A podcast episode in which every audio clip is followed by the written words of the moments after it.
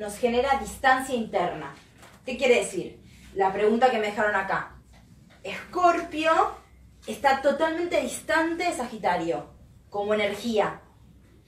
La luna de Sagitario se protege con fiesta, confianza, eh, sentido, ¿sí? Y también evasión del conflicto y no ver lo real, ¿no? Y la luna en Escorpio se protege hiriendo, hurgando, obsesionándose, ¿sí? Obvio, uno lo mira y dice, ¿eso te está protegiendo? Sí, para una luna en Escorpio, esa es la energía que le es la conocida. No quiere decir que la pasa bien, ¿sí? A través de ese mecanismo. Sin embargo, es mucho más intensa y molesta y angustiante la situación de no responder de esa manera que responder de esa manera.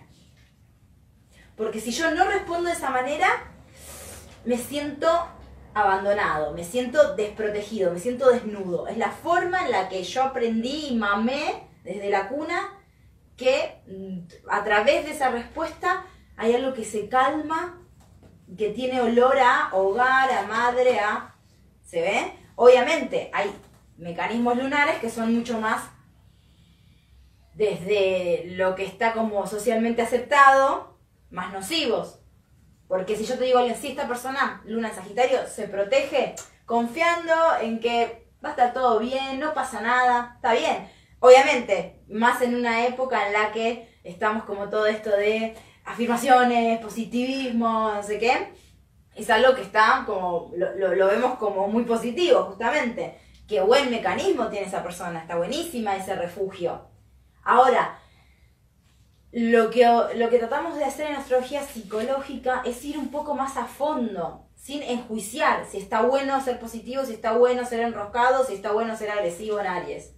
Sin enjuiciar, es decir, esto a la persona le permite crecer, madurar, conectar con sus verdaderas emociones, con sus temores, con lo que le está generando sensación de desprotección o lo sigue manteniendo en una respuesta niñada, infantil y ciega, de la que no es consciente y no hay algo que se pueda transformar porque lo único que hace es tapar y tapar y tapar con un tipo de respuesta conocida. Eso es lo que nos importa, no ver si la luna de Sagitario está más buena la respuesta o la de Escorpio está más buena o la de Acuario está más buena.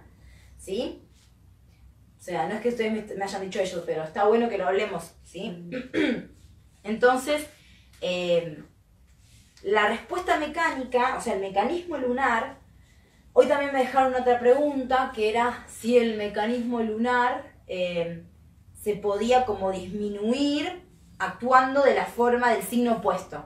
Como si yo les dijera, tengo la luna en Pisces, actúo como luna en Virgo. Pisces y Virgo son opuestos. Bueno, esa es otra pregunta, otra respuesta que no. ¿Sí?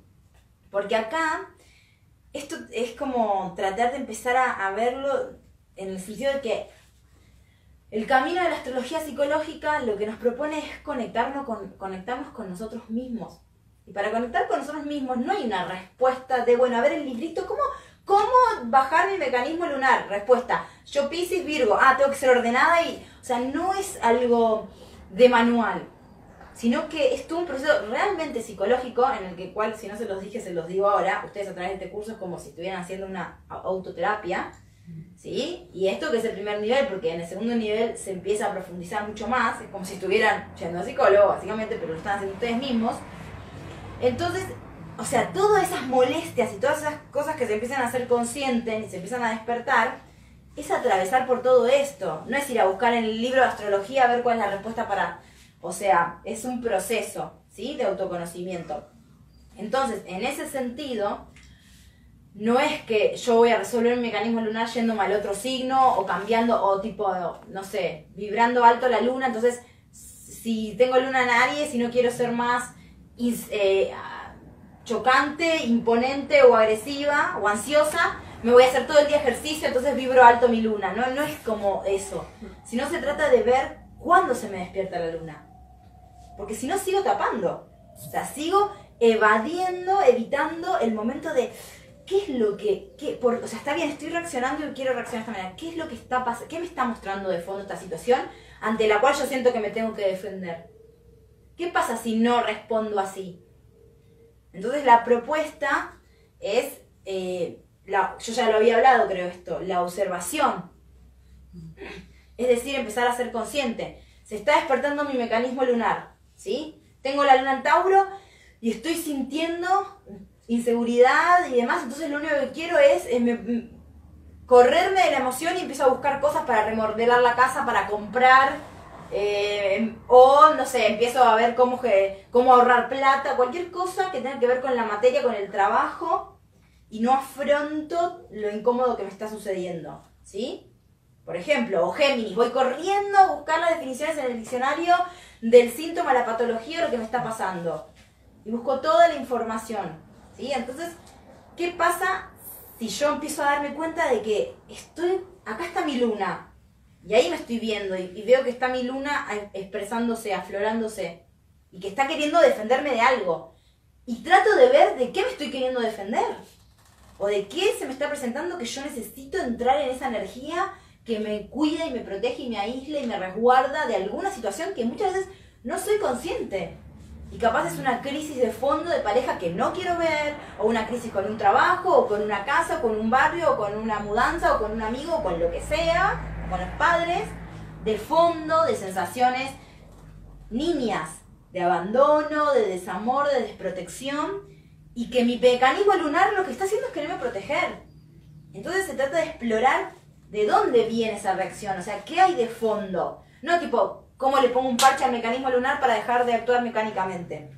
Por eso digo que es un trabajo de autoobservación, por eso se llama, es astrología psicológica, terapéutica, por eso tiene toda una connotación terapéutica esto, digamos, no es simplemente predictivo, de hecho no es predictiva, la astrología es esta corriente, y tiene que ver con este proceso de, de ir observando y que a medida que algo se va haciendo consciente, empieza desde adentro, solito, el mecanismo a perder fuerza.